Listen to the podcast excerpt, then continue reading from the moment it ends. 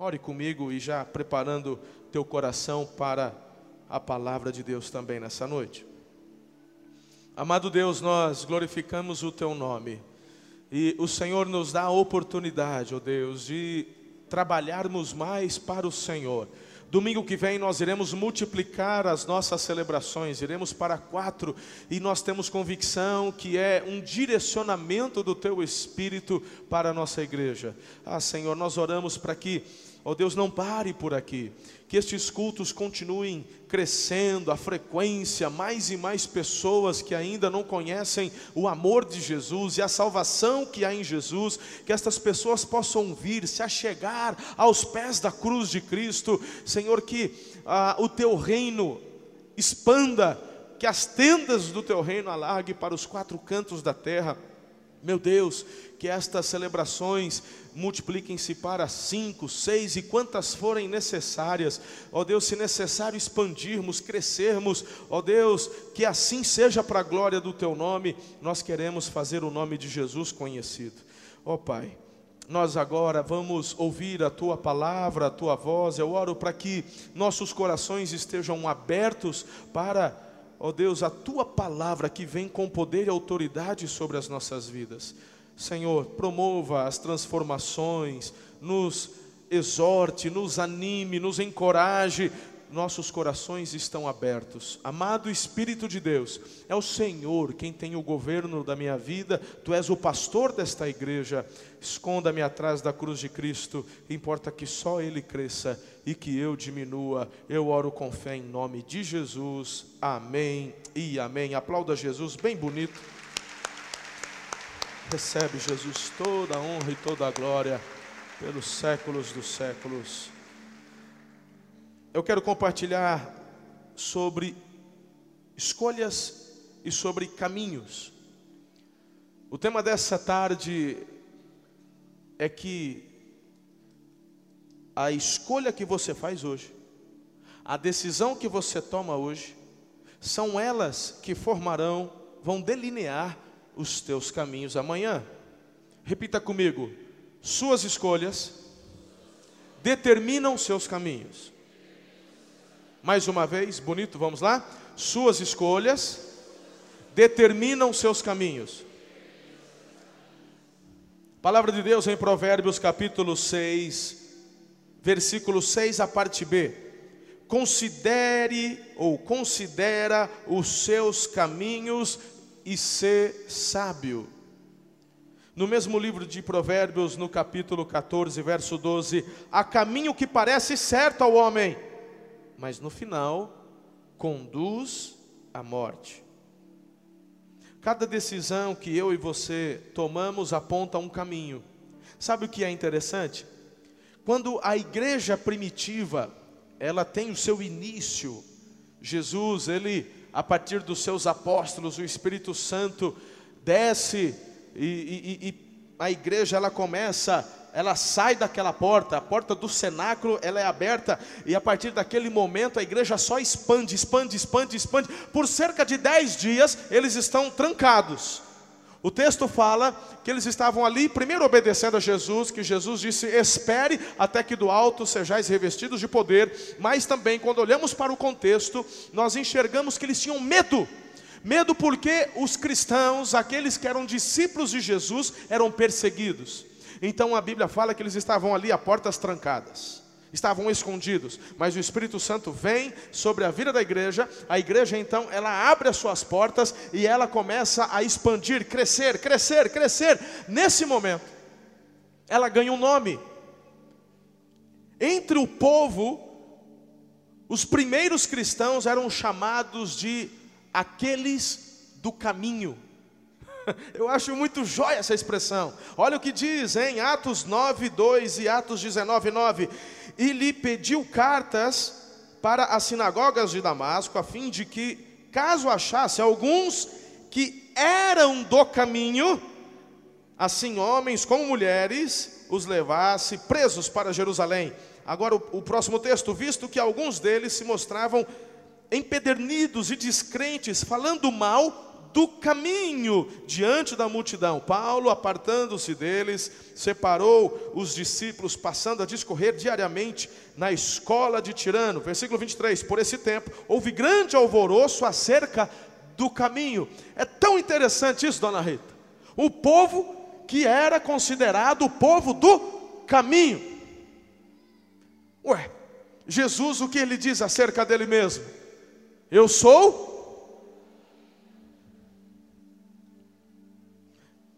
Ele se apontou como sendo o caminho para o Senhor. Eu sou o caminho, eu sou a verdade, eu sou a vida. Jesus disse. Então, se você quer ter um relacionamento com Deus, não tenta inventar moda. Tem gente inventando moda. Tem gente querendo ir além do que a Bíblia ensina. Tem um caminho. E o caminho é Jesus. E num primeiro momento, quando você se dizia, na época, discípulo de Jesus, então você fazia parte do povo do caminho.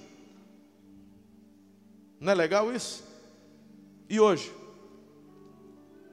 Quando as pessoas olham para você, o que elas estão dizendo? Queridos, o que eu e você tomamos como escolhas e decisões irão delinear, formar os caminhos por onde iremos trilhar e andar. Hoje à tarde, nesse início de noite, eu quero apontar para vocês três caminhos. Como hoje eu estava conversando com Marco Aurélio e ele dizendo, pastor, cada ponto dessa mensagem dava um sermão. Eu falei, é verdade. Cada ponto aqui daria para a gente passar horas e horas conversando. Mas vamos rapidamente apontar três caminhos, três escolhas são três histórias distintas, três histórias diferentes, cujo protagonista principal é Jesus. Então vamos ao primeiro. Eu vejo num primeiro momento quatro homens, são quatro pescadores. Nós temos Pedro, nós temos André, Tiago e João.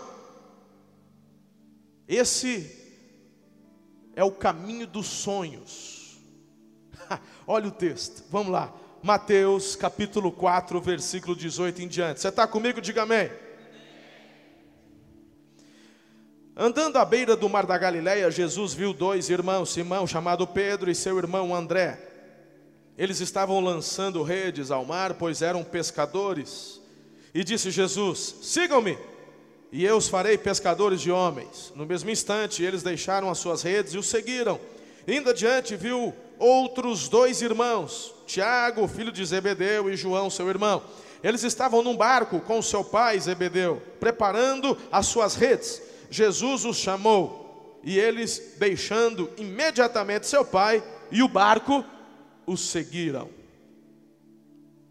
Esse caminho aqui, o caminho dos sonhos, tem tudo a ver com você, querido. Tem tudo a ver comigo. Presta atenção. Deixa eu colocar um pouquinho de história dentro do nosso texto, ou de conteúdo histórico. Era muito comum um sonho entre as crianças e entre os adolescentes daquela época. Não sei, mais de dez crianças que eu pergunto: o que, que você quer ser quando crescer? A maioria responde. Depende para qual turma você pergunta, né? Se você perguntar para molecada na rua brincando, ele vai ser jogador de futebol. Mas se você pergunta num contexto de escola, ele vai ser, quero ser médico. Todo mundo quer ser doutor. Eu já quis ser doutor. Quando era criança, quis ser eu, médico. Essa é a primeira, normalmente, não é?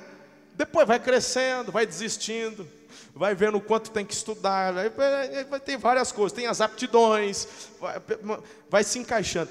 Nesse contexto, se você perguntasse para qualquer criança, meu irmão, eu estou para te falar que de 10, 10 responderiam: Eu quero ser mestre, eu quero ser discípulo do tal Rabi. As crianças elas eram ensinadas a aprender a Torá, que são os cinco primeiros livros da Bíblia, e não apenas ler e aprender, mas elas eram levadas a decorar a Torá. Porque num determinado momento da sua vida, elas iriam, elas iriam fazer um teste. São vários os mestres. Então, qual é o mestre que a família mais procurava seguir e andar? E então havia um momento onde aquele mestre abria um leque para que estas crianças elas passassem por um teste. E se aquele mestre olhasse para aquela criança e aquela criança passasse no teste dele, ele ia dizer uma frase. É a frase que toda criança judia queria ouvir. É mais ou menos quando nós, principalmente os rapazes, quando fazemos 18 anos, e aí nós vamos, na minha época, a prova que eu fazia era com delegado de polícia, para tirar carta de carro. E aí o delegado senta do seu lado, você já passou na teórica, você já fez a baliza, e aí ele senta do seu lado, você vai fazer o circuito na rua. Ele faz aquela cara de paisagem né, de jogador de pôquer. Você não sabe o que ele está pensando, só está com uma prancheta na mão, cara de poucos amigos. Aí você está andando e fala, vira, você vira, ele estaciona, você estaciona, faz isso, faz aquilo, tal, tal, tal. A hora que você fala, ele fala, para, a hora que você passa, você não sabe, meu irmão. Se você reprovou, se você passou, você está tenso. Você só está esperando ele falar, você está aprovado. É ou não é? Agora multiplica isso por milhão. A única frase que essas crianças, esses adolescentes queriam ouvir era: segue-me.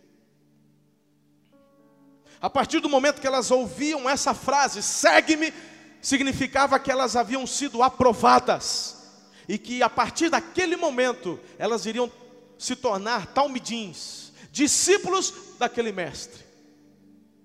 E elas iriam andar com eles, com aquele mestre, por todos os lugares. Ela iria comer a poeira das sandálias daquele mestre. Por onde ele andasse, o Talmidim tinha que estar atrás. Era um sonho. Bem, quando nós olhamos para Pedro, quando nós olhamos para estes quatro jovens pescadores, André, João, Tiago, uma certeza nós temos: eles não, eles não ouviram a tão sonhada resposta ou a tão sonhada pergunta de aprovação. Mas são homens bem-sucedidos. Eles têm uma empresa de pesca.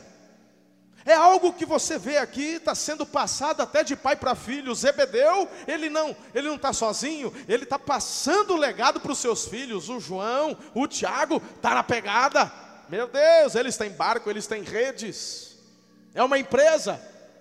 Algumas pessoas acabam entendendo de uma forma equivocada quando numa noite, num dia, eles não pegaram nada e tem gente que acha que a empresa deles estava falida. Não, meu irmão, todo mundo tem dias bons e dias ruins. Tem dia que o mar está para peixe e tem dia que é dia do peixe. É não é? Mas eles tinham uma empresa, eram pessoas bem-sucedidas pessoas trabalhadoras. De repente chega Jesus e você enxerga um Jesus que até então não tinha fama, as pessoas não conheciam como o grande Jesus, ou o Messias, ou aquele que estava fazendo milagres. Não, não, não, não, não. Jesus se achega e olha para eles e solta uma frase. E essa frase eles conheciam muito bem. Jesus diz assim: segue-me. Quando Jesus fala, Lu, segue-me, eles entenderam. Eles entenderam porque o próprio texto diz que imediatamente eles deixaram os barcos, as redes, e o texto fala que o João e o Tiago deixou até o pai. Até o Zebedeu por quê? Porque a partir de agora eu estou entendendo muito bem o que o Senhor quis dizer, Jesus. O Senhor nos chama para ser seus talmidins, seus discípulos, e nós aceitamos este desafio. Eu quero conversar com vocês sobre o primeiro caminho, o caminho dos sonhos. Quais são os sonhos da sua vida? São vários os sonhos que o Senhor nos leva a sonhar. Quero que você preste muita atenção no que eu vou te dizer.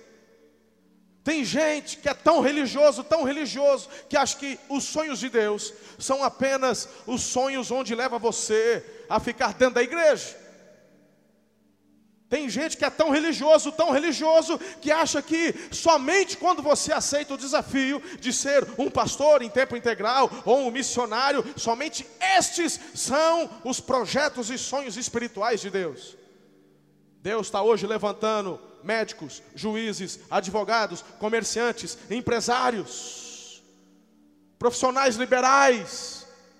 Deus está levantando aqui pessoas que vão se destacar dentro da sua empresa como líderes, chefes, ou tão somente como funcionário do mês. Mas uma coisa eu te falo: Deus não está te chamando para ficar à esquerda, à margem. Não, isso não. Eu não estou dizendo que todo mundo aqui será um mega empresário. Não, não é isso que eu estou dizendo. Tanto que o próprio Senhor Jesus repete algo do Velho Testamento que diz: Os pobres sempre tereis convosco. Mas até o próximo, até o pobre vive prosperidade. Diga amém. Você tem que entender o que é prosperidade, mas vamos deixar esse assunto para um outro domingo. Eu estou dizendo que há um sonho que Deus tem te levado a sonhar desde a sua infância. Qual é? Agora é importante você discernir muito bem quais são esses sonhos. Porque os sonhos que vêm de Deus trazem paz, os sonhos de Deus glorificam o nome do Senhor. Os sonhos de Deus para a tua vida te levam a combater o egoísmo.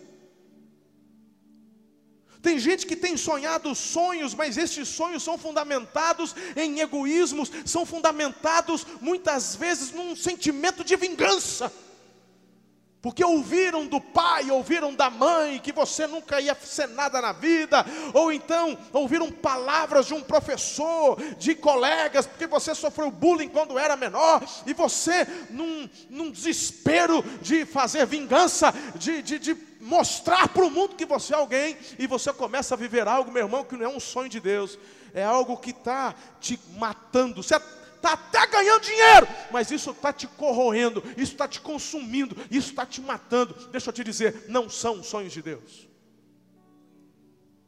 Sonhos de Deus até muitas vezes nos deixam cansados, fisicamente, mas espiritualmente renovados, aleluia. Os sonhos de Deus te fazem vibrar. Eu, meu irmão, quando termino a última celebração do domingo, se tivesse um, um alguém para me levar carregado, eu deixava. Já não sei qual foi o último domingo que eu aceitei um convite para sair para comer uma pizza. Me falta força física. Eu fico aqui muitas vezes até o final, sou um dos últimos a sair.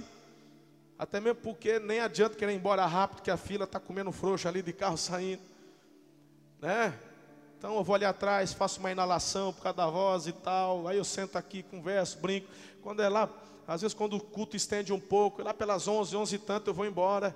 Meu irmão, não tenho ânimo nem para no restaurante comer um, uma pizza. Não, não, fisicamente eu estou moído.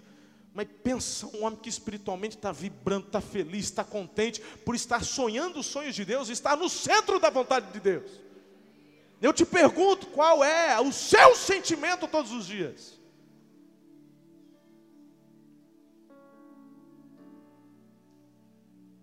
Queridos, eu estou aqui para te falar que há um caminho dos sonhos da parte de Deus. Você, adolescente, jovem, qual é o sonho que Deus está colocando no teu coração? Então busque em Deus fortalecimento para poder seguir avante. Estes quatro homens aqui, um dia foram rejeitados por algum mestre, Paulo foi criado aos pés de Gamaliel, mas esses aqui? Hã? Mas agora eles ouvem de Jesus: sigam-me! E de repente um sonho vem de volta ao coração. Nós temos um roubador de sonhos. O inimigo das nossas almas é aquele que vem trazer angústia, é aquele que vem matar os seus sonhos. O inimigo das nossas almas é aquele que se levanta para fazer você parar de sonhar. O teu sonho te limita. Eu fico impressionado como homens e mulheres, cheio de vigor, cheio de sabedoria, de, às vezes sabedoria está até faltando, está cheio de inteligência, mas está faltando sabedoria. Porque por conta de alguns reveses na vida, desistem, param. Como pode?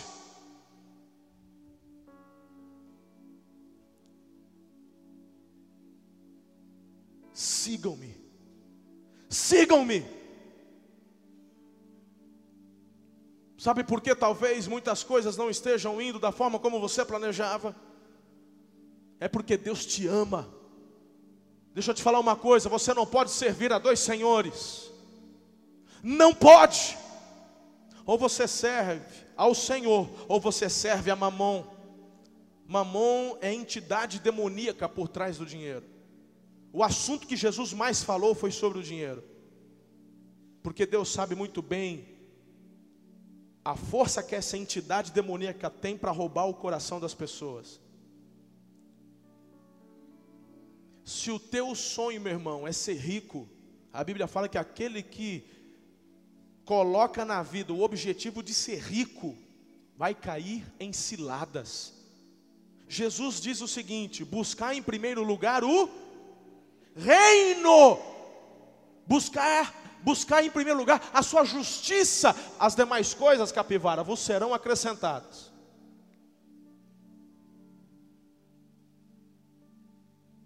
Jesus está nos dando a orientação. Quando Jesus diz assim, buscar em primeiro o reino, não é para você abrir mão de tudo e não fazer mais nada, só ficar na igreja. Não, o que Jesus está dizendo é que em primeiro lugar no teu coração precisa estar as coisas de Deus. Existem duas formas de você conquistar. Uma é você ir na força. A outra é você fazer o que Deus está mandando e receber da parte dele. Meu irmão, tem muita diferença. Muita, muita, muita, muita. Quando você busca o reino de Deus, quando você se aplica em fazer o que Deus quer que você faça, ah, querido, é tão lindo ver Deus suprindo, Deus dando, Deus fazendo, Deus multiplicando, Deus fazendo coisas que você nem imagina é Deus dando. Buscar em primeiro lugar o reino, a justiça, as demais coisas Deus dá. Agora tem gente que fala assim, você já ouviu esse tipo de coisa? Tipo, ó, oh, igreja não enche barriga não, hein? Se você for na conversa do pastor, você não sai da igreja. Você vai ficar liderando cela, faz curso daqui, faz coisa colar. Você que não toma prumo e vai trabalhar e cuidar da tua empresa que você vai se lascar. Já ouviu coisa do tipo? Eu sei, meu irmão, que a conversa, a boca miúda corre. Só que esse povo também conquista. Só que esse povo que conquista desse jeito, chega nos 50 anos, está infartando. Chega nos 55, está acabado, está depressivo, perdeu esposa, perdeu família, perdeu filho para as drogas. Por quê? Porque o Senhor dele é o dinheiro, é ficar rico, se corrompe, se perde. Mas quem busca o reino em primeiro lugar, esse prospera, mas prospera porque Deus dá. Deus dá.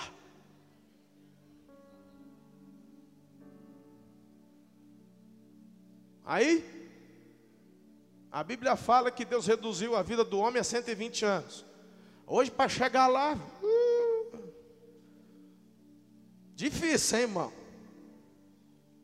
Tem uns aí que tá batendo no 100, né? Cento e pouquinho. Mas o negócio é ali, oitentinha. Para chegar nos oitentinhos, irmão, pensa numa canseira e no enfado. É ou não é? Mas tem gente que aos 50 anos está parecendo que está com 100. Porque o que você buscou primeiro foi a riqueza. O que você buscou primeiro foram os seus sonhos. Mas eu estou te dizendo que há um sonho que Deus planta no seu coração. Só não troque o senhorio blinda o teu coração. Essa tem sido também uma das minhas orações constantes. Pai, blinda o meu coração, guarda o meu coração, para não pecar contra ti. Blinda, guarda. Deus gostaria de confiar tantas coisas mais a vocês. Quantos empresários aqui que Deus está querendo bombar, querendo te levar a romper, mas Ele nem pode fazer isso. Não é porque Ele não tem poder, é porque Ele não quer. Que você, com um pouquinho que Ele está dando, teu coração já está ali, ó. Você de vez em quando fica, pende para lá, pende para cá, pende para lá, pende para cá. Se Ele te prosperar demais, pronto. Aí você mete o pé na esposa, troca a tua de 40 por duas de 20, aí já era. Hum? Quantos pediram para Deus? Ah, Deus, eu só queria um cantinho para mexer com a terra, um ranchinho. Aí Deus dá o ranchinho, aí você não vem mais no culto, você tem que cuidar do ranchinho. Você não, né? Tudo vai. Meu irmão, Deus te ama demais, Ele conhece o teu coração. Então blinda o teu coração. Você não pode servir a, a dois senhores. Olha para mim. O primeiro caminho é o caminho dos sonhos. Quais sonhos o inimigo tem te roubado? Hoje Deus quer restaurar estes sonhos no teu coração. Sonhos que vieram da parte dele. Queridos, eu creio que o Senhor vai transformar a nossa nação não é através da política, não é através de partidos políticos, mas é através da igreja que é sal e luz no mundo. Aleluia. Para isso, Ele vai levantar homens e mulheres, cheios do Espírito dele, que farão diferença junto às autoridades da nossa nação. Eu creio nisso. É possível, pastor? Eu creio no Deus do impossível, no Deus que faz a diferença, no Deus que levanta homens e mulheres, juízes, para promover a justiça na terra. Mas o povo de Deus tem que se humilhar e orar. Então, sonhe os sonhos de Deus. Você, querido, deixa Deus te usar. Você, a nossa igreja tem muito militar. Você que é militar, vai estudar. Tá novinho. Vai ficar soldado não. Vai fazendo prova, vai para cabo, vai fazer prestar para sargento, vai tentar fazer o barro branco, vai estudar, irmão, que Deus é contigo, que nós precisamos é de homens e mulheres cheios do Espírito, junto nos cargos mais elevados da nossa nação. Quais são os sonhos que Deus te deu? Não deixe isso morrer. Deus está te chamando para ser um juiz, vai estudar. Deus está te chamando para ser um promotor, vai estudar. É para ser um delegado, vai estudar.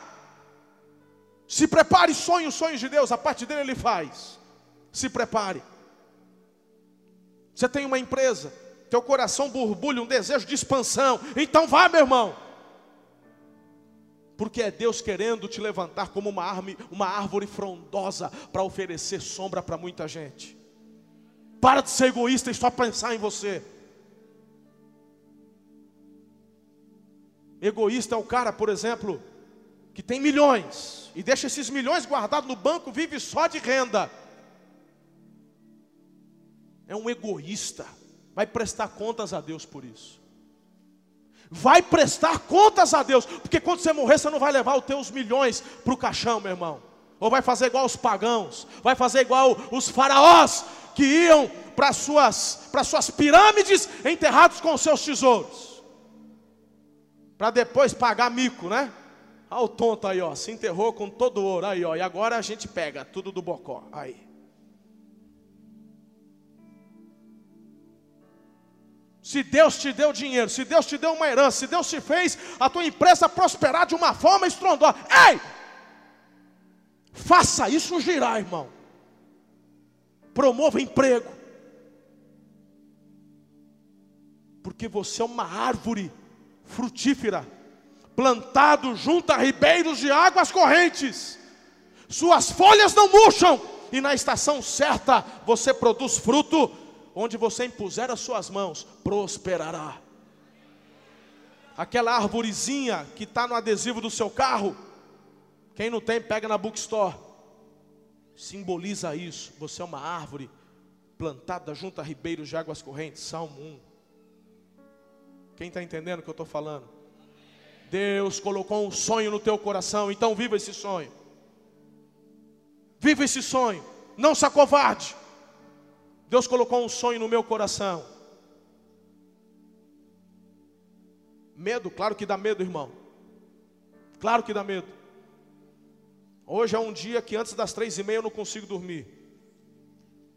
Toda semana, quando eu vejo essa multidão de gente, se entra e sai, minha cabeça parece que vai explodir. Tanta coisa, meu irmão. Eu chego em casa fisicamente esgotado, mas é um momento onde minha cabeça fica borbulhando, tanta coisa.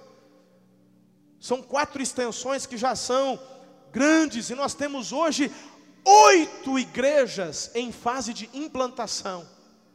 Oito, oito cidades, fora as extensões. Eu estou falando de, de, de, de, implantação, onde já, meu irmão, já são maiores do que muitas igrejas por aí. Quarta-feira estava em Penápolis, quantas pessoas tinha lá? Quantas pessoas tinha em Penápolis hoje, naquele? 70 pessoas.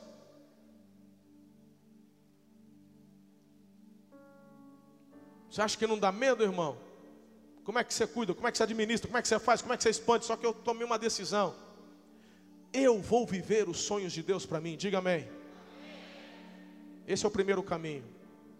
Há um segundo caminho que eu quero compartilhar com você. E o segundo caminho é o caminho de Amaús, é o caminho da desistência.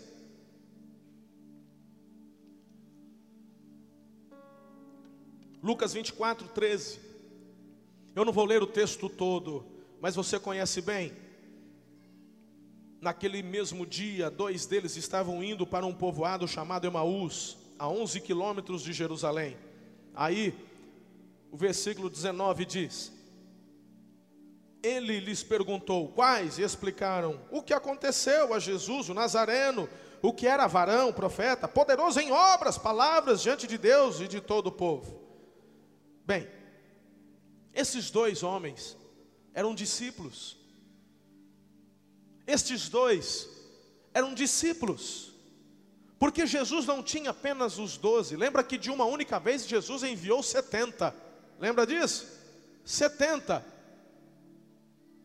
Havia uma multidão que seguia Jesus. Jesus conversava à parte com os doze, é verdade, mas esses discípulos ouviam os ensinamentos e todos eles sabiam do que Jesus estava passando, o que iria acontecer e tudo mais. Oxe. Só que de repente esses dois olham, cadê? É, morreu. E aí, o que nós vamos fazer? Cadê o Pedro? Está lá chorando. Ele negou. Eita. E o João? E o João está cuidando da Maria. Ah, vamos vazar. Vamos embora, vamos para Emaús. Boa. É, foi bom enquanto durou. E os dois estão lá, indo para Emaús. De repente, quem que aparece? Jesus. Só que eles não percebem, não reconhecem Jesus. E Jesus caminha. Leia em casa o contexto depois. Jesus está lá andando com eles e conversa, e fala, e pergunta, até que eles sentam, chegam no seu destino, comem, e a Bíblia fala que os olhos deles foram abertos e reconheceram a Jesus. Quando reconhece Jesus, aí tudo muda. Aí eles falam assim: não é que os nossos corações ardiam enquanto ele falava? É. Sabe o que isso me chama atenção? Sabe do que diz isso?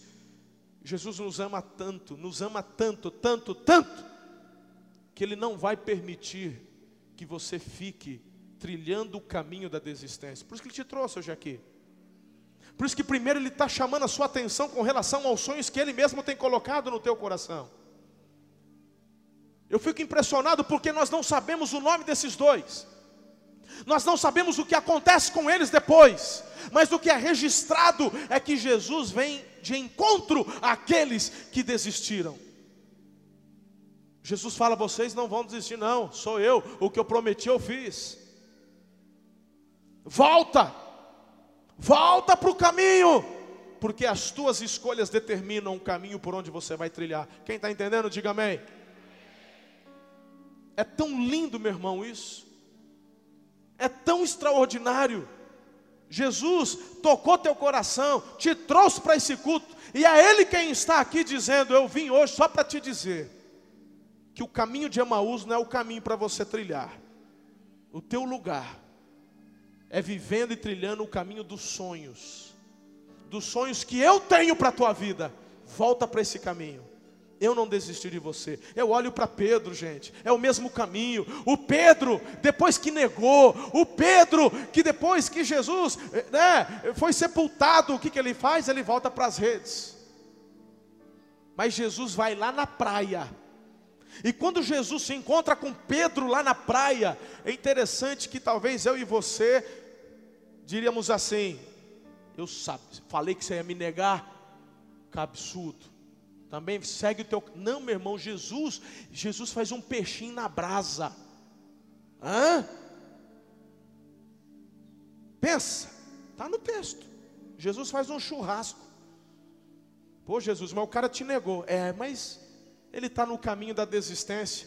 Mas eu vim de encontro aqui para tirar ele desse caminho, porque o caminho dele é o caminho dos sonhos, dos meus sonhos. Jesus chega para Pedro, o pessoal pega lá o peixinho. Ah, esse aqui já está na brasa. O pessoal está. O Jesus ressuscitado. Aí Jesus falou assim: Ah, pegaram o peixe. Ué, pegamos, o senhor mandou jogar a rede. Olha um monte. Falei, então cortam os peixes, põe mais na brasa, aproveita o fogo. Enquanto eles estão aí limpando, Pedro, vem cá que tem um papinho. Ah, o Pedro já gelou a espinha. Sabe aquela hora, irmão? Aquela hora que o pai da gente, o chefe, fala assim: Vamos numa conversa aqui, que eu preciso, sabe aquele assunto, não precisa tratar? Que a gente fala assim, meu Deus, eu pensei que ele tivesse esquecido. De vez em quando acontece isso lá no meu escritório em casa. Os dois amigos, de vez em quando eu chego. Fulano, vamos lá trocar uma ideia, vamos conversar. O pessoal já, meu Deus, parece o Pedro, quando Jesus chama. Ai, Jesus.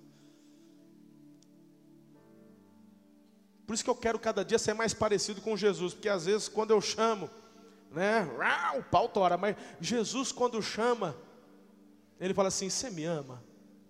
Claro que eu te amo, Senhor, o Senhor sabe que eu te amo. E Jesus traz um alinhamento do coração do Pedro com o coração dele. João 21, 17, Pedro fala assim: Senhor, tu sabes de todas as coisas, tu sabes que eu te amo. Aí Jesus fala: então cuida do meu rebanho. Essa é a base do nosso nome, amor e cuidado. A base do nosso ministério, Igreja Amor e Cuidado, Igreja Batista Amor e Cuidado, a base do ministério é João 21, 17. Não é amor às pessoas, não que não devamos, não devamos amar as pessoas, mas você só consegue cuidar de alguém quando você ama a Deus acima de todas as coisas. Então, quando alguém te perguntar o porquê do nome da tua igreja, João 21, 17. Tu me amas? Senhor, eu te amo, então cuida. Porque quando você decide cuidar, porque você ama, o amor aqui na horizontal, meu irmão, ó, ele quebra mas quando você ama a Deus acima de todas as coisas, você não desiste de ninguém. Diga amém. Quem vai trilhar o caminho da desistência? Peguei vocês. Essa é aquela hora que o pastor pergunta para ver se o pessoal já está tá acordado. Aleluia, filha. Estou rindo porque ela, ela fez assim, oh! Tipo, não. Quem vai trilhar o caminho dos sonhos? Agora é a hora para falar eu. Yes. Tem um último caminho. Os levitas podem vir para a gente estar tá encerrando. São dois caminhos. Normalmente a gente faz o contrário. Apresentamos dois caminhos ruins e um no final e tal, mas eu já, eu já porque eu, hoje eu já investi tempo, 80% da mensagem eu investi sobre os sonhos, amém? E os outros dois é 10% para cada um, só para você saber que existe, e para você, quando identificar na tua vida, você, isso não. Então, caminho da desistência jamais, mas tem um último caminho, Judas, é o caminho da morte. Filhos, João 13, 21 diz assim: depois de dizer isso, Jesus perturbou-se em espírito e declarou: Digo-lhes que certamente um de vocês me trairá. Seus discípulos olharam uns para os outros, sem saber a quem ele se referia. Um deles, o discípulo a quem Jesus amava, estava reclinado ao lado dele. Simão fez sinais para esse discípulo, como a dizer: Pergunte-lhe quem, a quem ele está se, tá se referindo. Inclinando-se esse discípulo para Jesus, perguntou: Senhor, quem é?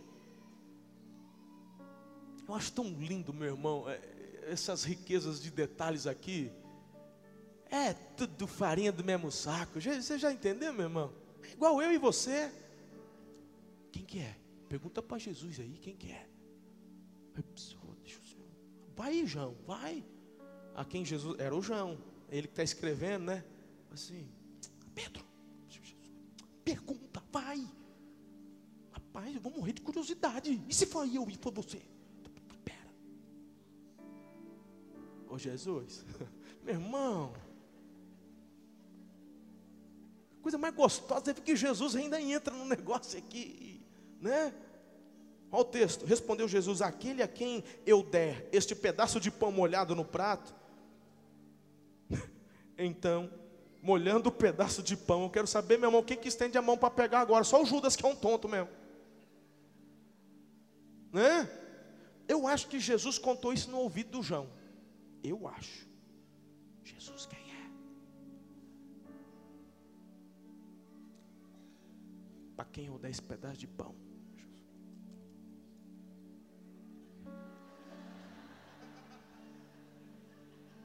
Judas, obrigado, Jesus, obrigado. Hum?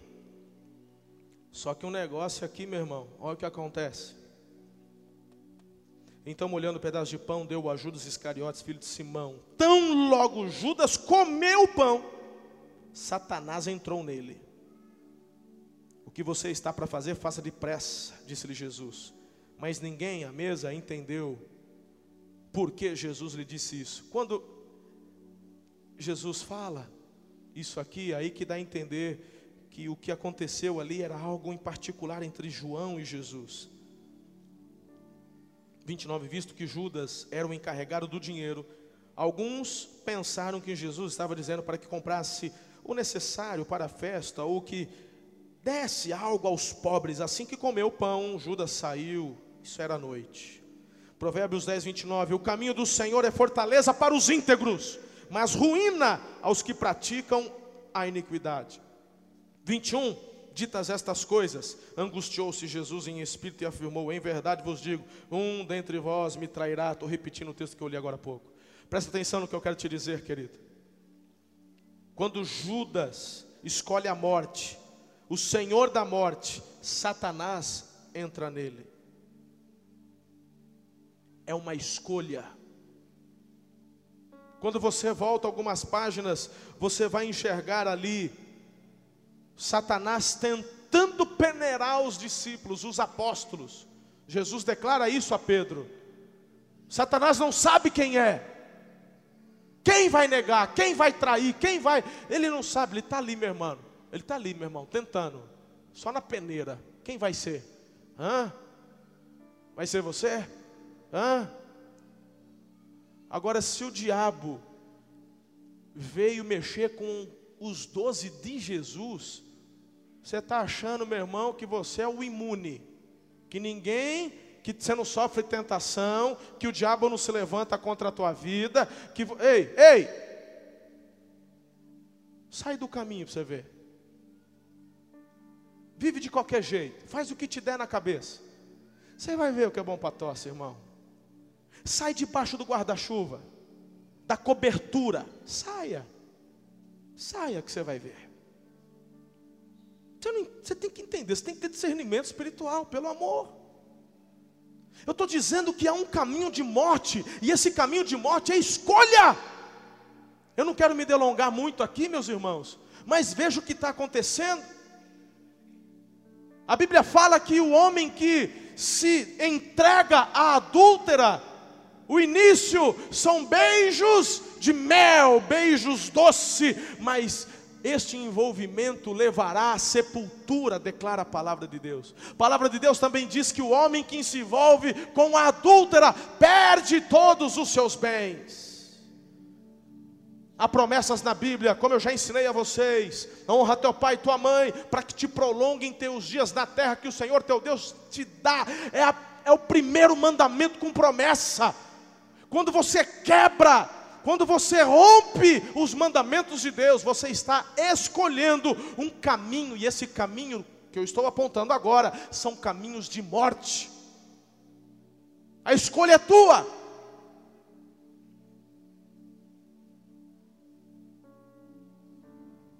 E aí?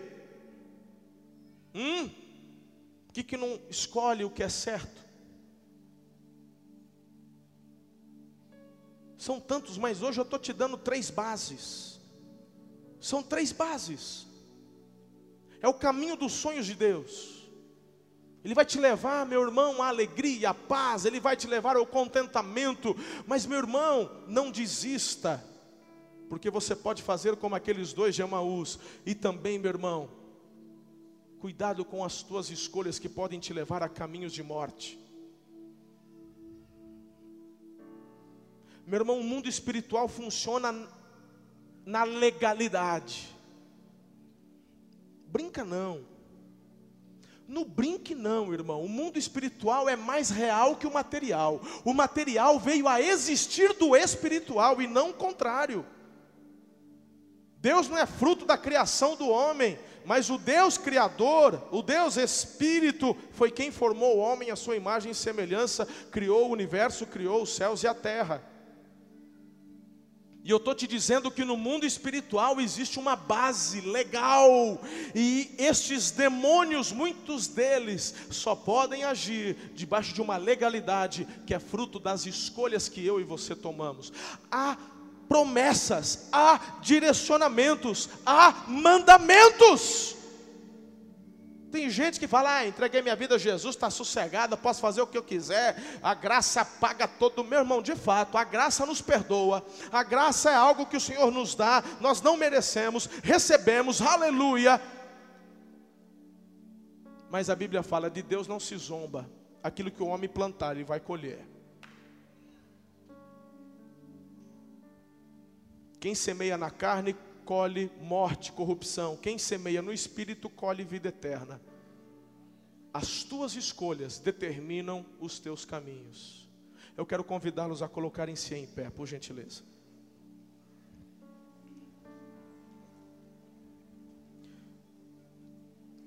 Deixe o perverso o seu caminho, Isaías 57, 7. O iníquo os seus pensamentos. Converta-se ao Senhor que se compadecerá dele e volte-se para o nosso Deus, porque é rico em perdoar.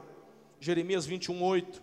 A este povo dirás: Assim diz o Senhor: Eis que ponho diante de vós o caminho da vida e o caminho da morte. Meu irmão, hoje eu pergunto: o que, que você vai escolher? Não, essa mensagem não é para você sair cabisbaixo, coisa nenhuma. Essa mensagem é para você sair daqui, meu irmão, firme, é para você sair aqui de cabeça erguida. Sabe por quê? Porque se porventura você esteja enquadrado em uma dessas, em um desses dois caminhos, desistência e morte, é só você se quebrantar, arrepender-se dos seus pecados, voltar seu coração ao Senhor, e meu irmão, você já se enquadra no primeiro caminho, o caminho dos sonhos de Deus vai te levar a viver o melhor com a tua esposa, com o teu marido, com os teus filhos. Deixa Deus, deixa Deus te levantar, te promover, te guiar, te prosperar, querido. Só que faça as escolhas certas. Faça as escolhas certas. Quais os sonhos que Deus te colocou que você esqueceu? Você tinha sonho de casar e desistiu por quê? É um sonho do coração do pai? Meu Deus, é Ele quem coloca no teu espírito esse desejo. E você vai casar em nome de Jesus. Você está querendo ser mãe? Desistiu de ser mãe porque o médico falou que, que você é só com tratamento e tratamento é caro, meu irmão. Deus pode dar útero para quem não tem útero. De repente você perdeu o útero, teve problema. Conheço o pastor Luciano Subiraco. Tem um caso relatado assim de uma mulher que fez a extração, não tinha útero. Ela fez isso quando era adolescente, por conta de um acidente, se não me falha a memória. Tem exame médico comprovando onde essa mulher vem com fé ousadia. O pastor Luciano fez assim: recebe em nome de Jesus. Pum, caiu, ficou não sei quantas horas caída. Todo mundo foi embora do congresso, fechou, ficou só o zelador, só. Né? Lá tinha um Vicente também que ficou de madrugada. Meu irmão, a mulher, quando volta, ela escreveu depois para o pastor. É como se ela tivesse voltado de uma cirurgia. Um ano depois, essa mulher estava grávida deu uma repercussão na cidade, os médicos, é impossível, eu te operei, eu tirei o teu útero. Eu estou falando do Deus do impossível. Então vamos parar de deixar os sonhos serem enterrados, morrerem.